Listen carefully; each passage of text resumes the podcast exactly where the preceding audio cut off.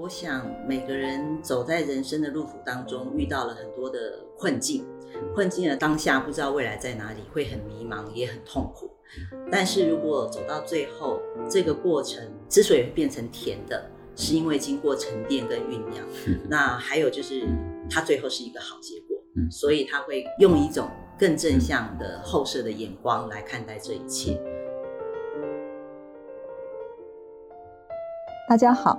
你现在收听的是由交通大学出版社制作的 NCTU Plus 说书中，这个节目将为大家朗读书、分享好书，用声音说书的故事给你听。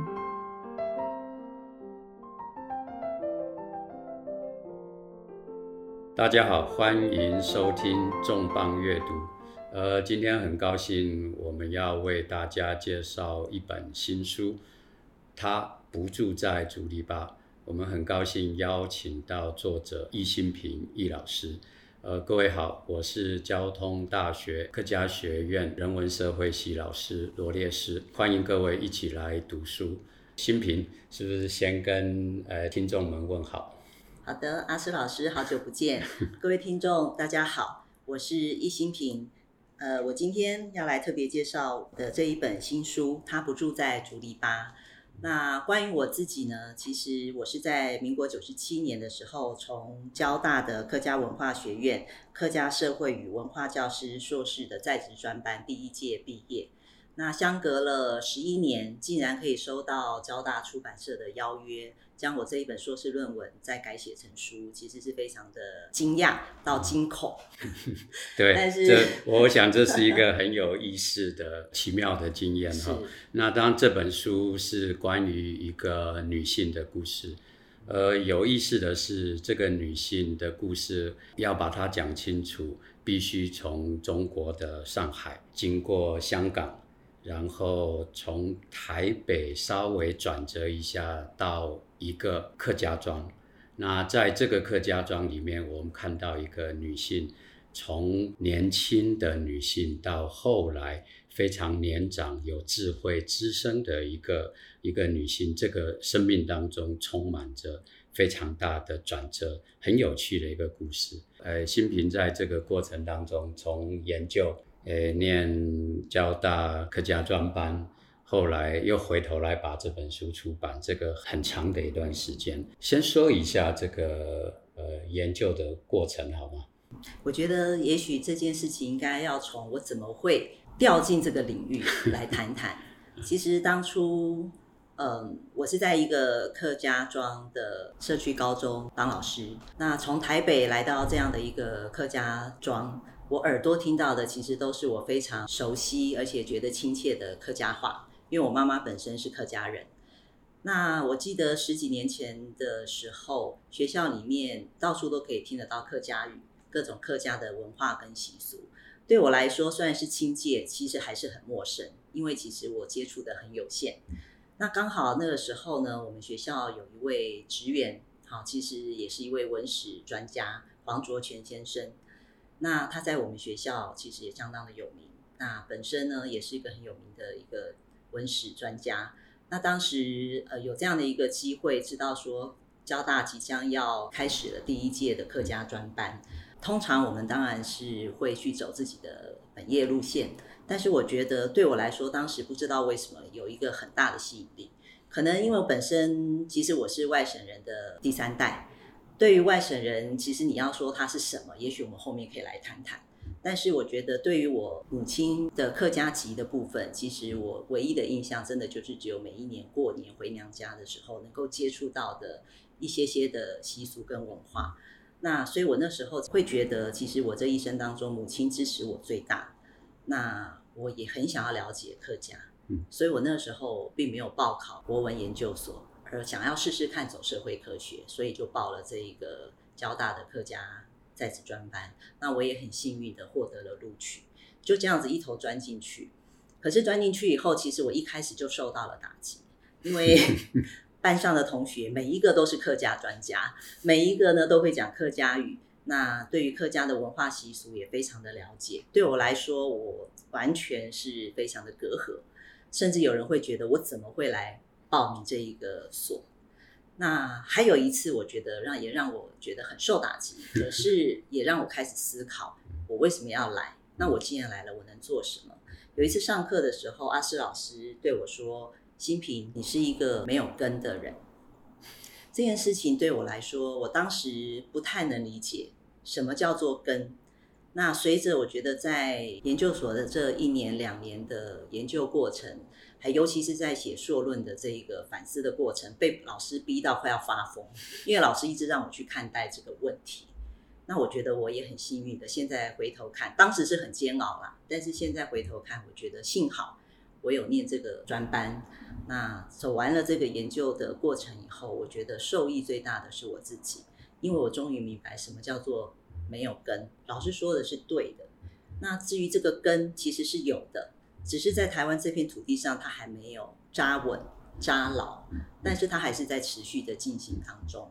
这是我觉得在进入研究所以后很大的一个改变。对，那呃，所以这一个姑且说是一个解谜的过程，一个回答。问题的过程最有意思的莫过于他透过女性的视角、女性的观点，就像我们这一系列的书，呃，我们目前出了两本，未来我们期望也会持续在一直以这个视角，不断的去挖掘客家庄的故事，那特别是从女性的视角，那谈一谈这个研究过程当中。一个客家庄的故事，非常不一样的女性。我记得当时在跟你讨论的时候，呃，有有好几个影子是叠在一起的。一个影子是你自己，啊，一个影子是你母亲。当时我没见过她，呃，最近我在 FB 上看到她了，因为 你说她是第一位读者。呃，非常迷人的声音。那另外一个女性就是呃，后来成为你的研究者的这个江妈妈。这三个女性，呃，在我印象中，当时在谈论你的论文的时候，都是重叠在一起，好像不太分得出来谁是谁。这这个是人类学研究里面有意思的。那所以是不是聊聊在这个一个客家庄的？外省女性的这个故事里面，印象中比较深刻，谈起来总是让人津津乐道的部分。其实有一个，还有一个女性的身影，老师可能没有注意到，因为我可能也从来没提过。其实这个故事里面包含了我自己、我母亲，那其实还有我奶奶，就是我们的外省的第一代，哈，从大陆过来。那当然还有江奶奶，我奶奶的年纪大概比江奶奶当时是小了几岁。那她跟江奶奶是完全不一样的类型，虽然大家都可能会把她们统称为外省女性、外省人。那我妈妈是客家妇女，那我呢，当然就一半一半。这过程当中也有不同的时代的背景，所以当初来报考交大的客家专班的时候，我记得我当时的资料确实是写期望将来要做女性的研究，尤其是以我母亲为一个目标。但是最后呢，跟老师在做了很多的互动，在这当中也包括一些各种的报告里面去寻找可发展的可能性。所以最后呢，我觉得选择了这一个跟一般同学们所选择的路径比较不一样。好，那我觉得在我的整个研究过程当中，我以明面台面上，也就是我们的故事女主角江奶奶作为一个例子，在跟江奶奶的互动当中。其实她让我印象最深刻的就是她的年纪明明比我的奶奶还要大，可是呢，他却是非常自信、优雅，而且非常有自主性，一点都不像她那个年代的女性，反而很像我们这些新一代的女孩子。对我来说，我那时候觉得是惊讶的，因为在我周遭，如果像我奶奶这样大的年纪的这些妇女们，通常都是没有声音的。通常都是听从丈夫的，或者是儿女的。本身，尤其在重大的事件上面，他们是不大有声音，或是即使有声音，也会被取代的。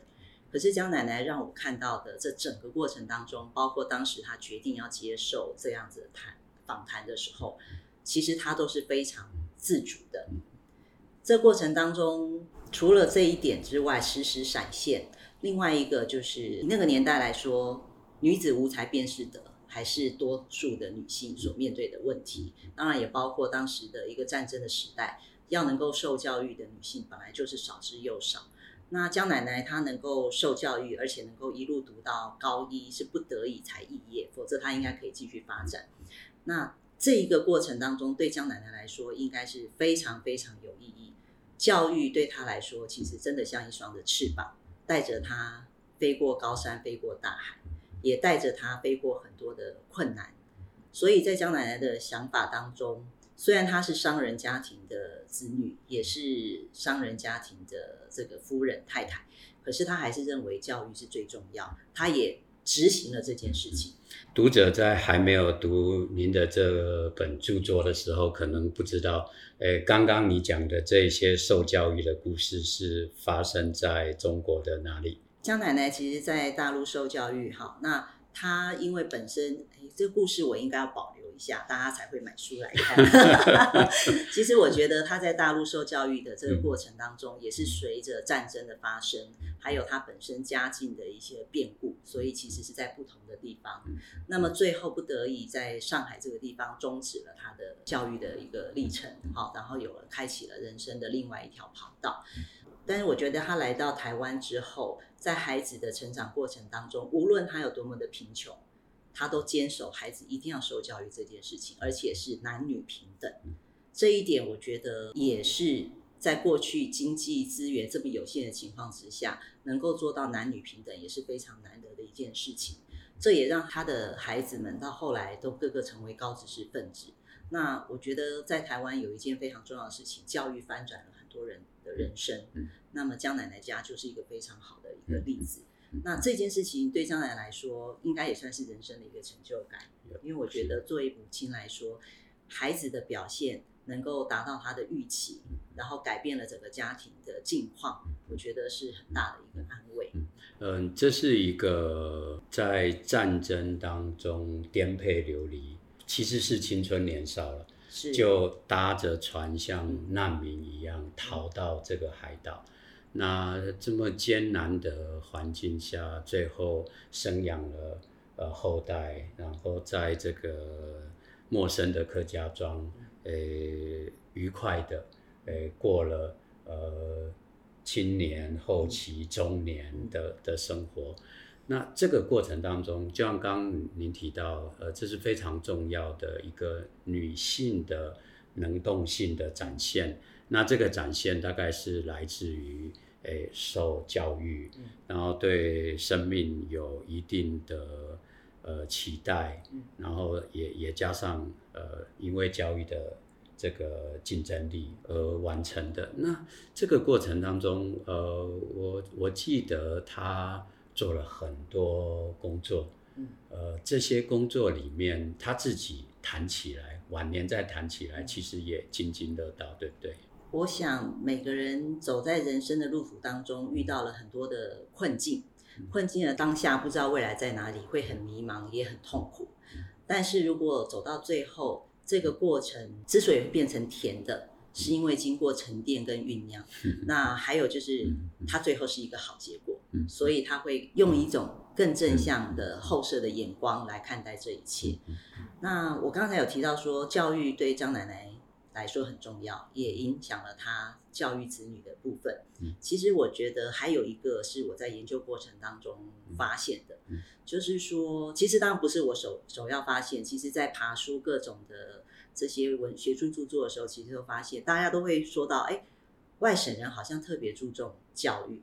其实某一个观点来看，并不是外省人特别注重教育，而是因为说外省人到底是一个什么样的存在。现在也许有一些是政治上的一些归类，那这个有它的时代背景，我们就不多谈。但是其实如果放眼到历朝历代千百年来人类的进化，或者是东西方，其实都有一个同样的状况，就是其实当年随着国民政府来的百万的外省难民，其实它就是一个移民。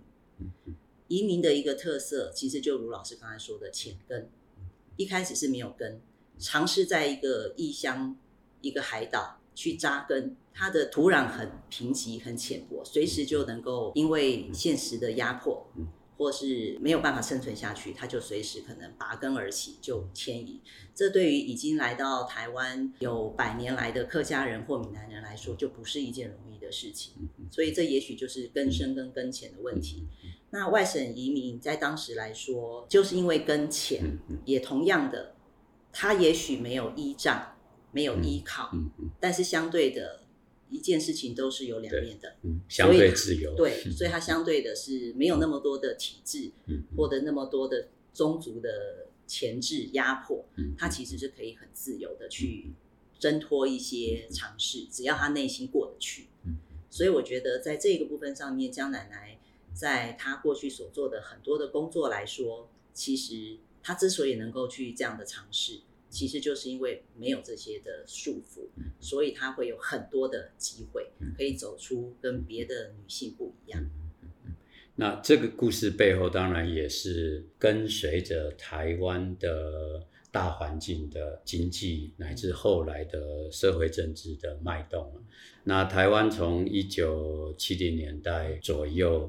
开始进入高速的经济成长，常常我们就用东亚四小龙经济起飞来描述那个阶段。在那个阶段开始，沿海的工业区或者呃一些城市边缘的工业区开始建设，所以这个过程当中，很多的客家庄的就业人口就开始受到吸引。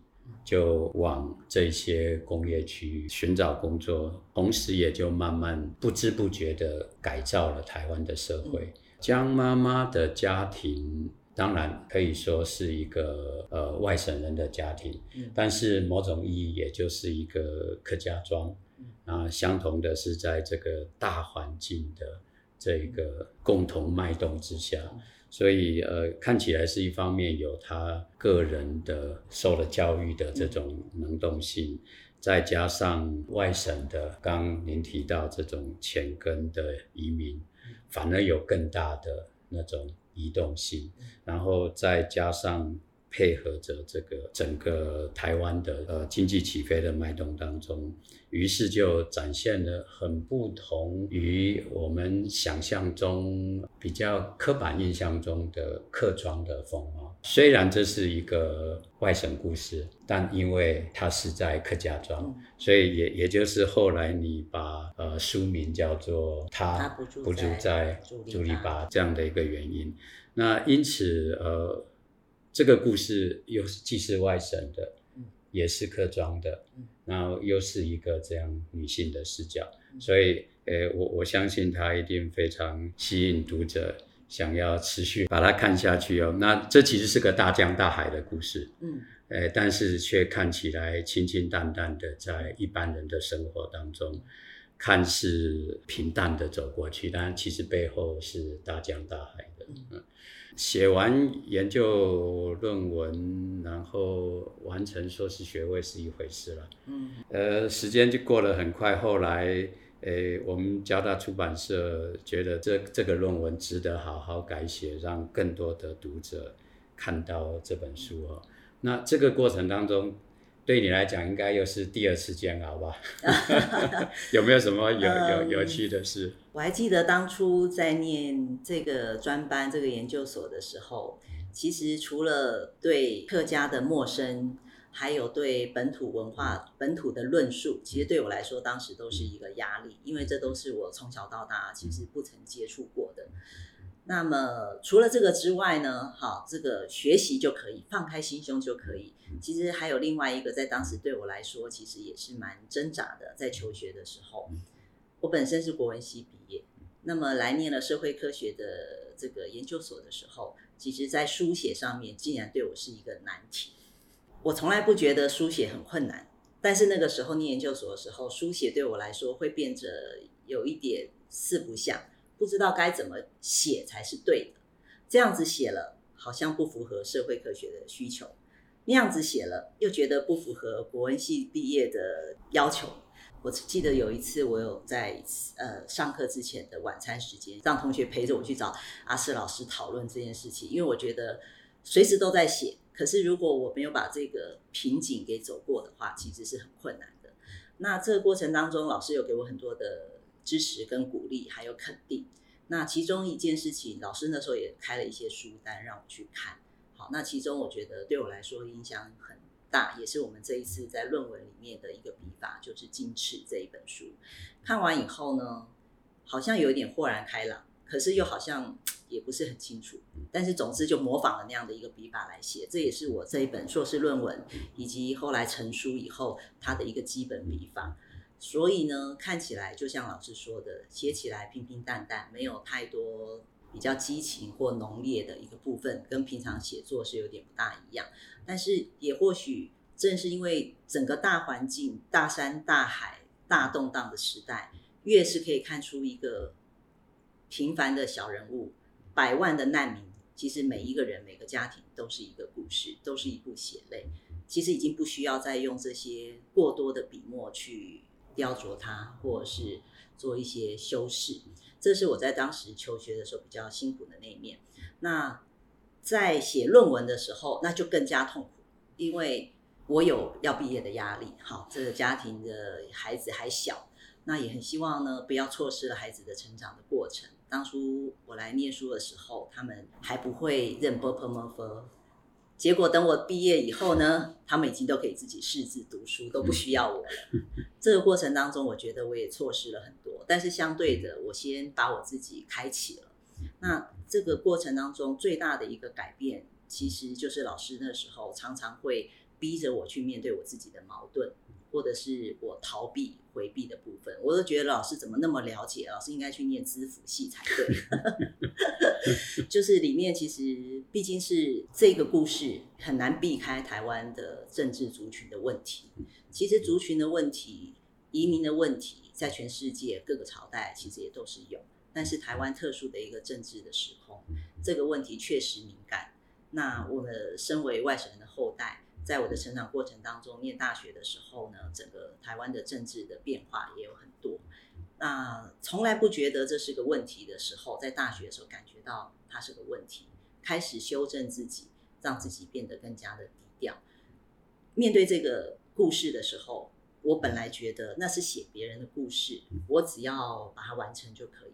可是老师呢，会一直逼着我去看刚才老师说的那个重叠的问题。这里面有很多的投射，里面也有很多的假装，包括我自己的一个假装，哈，那也包括江奶奶在里面的一个假装，很多很多。那我觉得老师很厉害的地方，就是一直逼着我去厘清这些，好吧？每次的 meeting 我就应付老师一下，说一套，回去写又自己一套。可是呢，老师更厉害的是，论文的最后，老师要求我要写一篇舆论。这篇舆论从头到尾就是谈我个人，已经离开江奶奶了，我就不得不面对我这两年所读、所学、所感、所反省的到底是什么，未来要怎么走。那我觉得那一章其实是我在所有的论文的各章节当中写最久的，它是篇幅最短的，但是却是我写最久的。我挣扎很久，对，但是我把它写完以后。十几年后的今天，我再回头看，我昨天晚上有再看一遍，因为也太久，还是觉得蛮感动的。我也拿着我先生再看一次。那成这本书的时候，最大的困难应该有两个，一个是时隔了十来年，说真的，很多东西不能说忘掉了，但是已经没有办法记得那么多的细节。还有一个呢，我觉得那个学术脑袋不一样。当初那两年沉浸在交大的学习当中。很容易的就能够表述这些东西，但是隔了十几年回到真实的现实生活，我的日常生活不再需要这些学术的论述，所以呢，对我来说要把它再改写，而且要改写成科普，一般人不用学学院派都能读，看起来简单。当时我觉得是简单，所以我答应了。结果我发现超难啊！我要怎么去说服我自己，把它这样改写，还是能够传递到学术里面该有的知识？这一点我觉得蛮困难。那第二点，我觉得对我来说更困难的，也是在这过程当中很多次很想要跟主编说，我可以退出吗？其实应该也还是在于政治的氛围，还有我觉得我应该要更低调一点。不过呢，一路有主编跟老师的一个 push 跟鼓励，这样下来以后，老师又要求我在这本书里面也要再做一次反省，因为已经试过了十几年，我的生命历程也已经不像当初是一个年轻的少妇，孩子也大了，孩子也要开始面对台湾的各种现况，所以我觉得这一次再回头来看的时候，对我来说，那个挣扎也不亚于当初写论文的时候的反省。好，但是我觉得很好的一点就是，这一次我们反而没有各种悬念。当初我在写论文的舆论的时候，其实我还是有点抗拒的。但是现在我来看的时候，其实我可以很坦然的觉得，其实就是一个移民的过程。每个人有每个人的节奏，尤其现在这个时代很尊重每一个人的个体发展。其实移民个人、移民家庭，其实他也有他自己的一个前进的节奏。所以其实只要不抗拒，只要这个根愿意扎在台湾这片土地上。其实他最终都能够成为所谓真正的台湾人，呃，一样会成为一片茂密的森林，一代、两代、三代一路下去。是，呃，最后想呃问问新平，呃，因为我是看了你的 Facebook，真的还蛮感动的，可不可以聊聊这个书印出来之后，呃，你的家人啊，或者你的学生啊？诶，对，像这样的一个消息，这样的一个著作，有有有什么有趣的事情可以跟听众分享？其实我很低调哎，其实因为这一本书里面比较多提到家人的部分，应该是在我母亲，所以其实我也蛮在意我母亲对这本书的看法。那一拿到主编寄来的证书的时候，我第一本就给我妈妈。那我妈妈那一天呢，也是迫不及待的就拆开来，就在外面还来不及回家，他就开始看，所以我爸爸才会拍下那一张照片。我其实那时候看到那张照片的时候，我自己也是很感动。嗯，但是说实在的，我到现在都没有问我妈妈还有什么想法，我不敢问，我不敢问，是，因为我觉得对我来说，当初在写论文，或者是十几年之后再改写成书，这一路的过程虽然是磕磕绊绊的。但是也是一个水到渠成，因为他是有一路上的学习跟反省。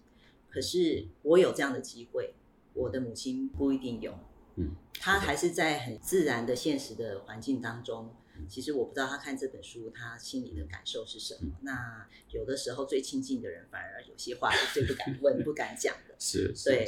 然后还有一个有趣的，呃，当初的证书，其实我已经算好要送给谁，送给谁，送给谁。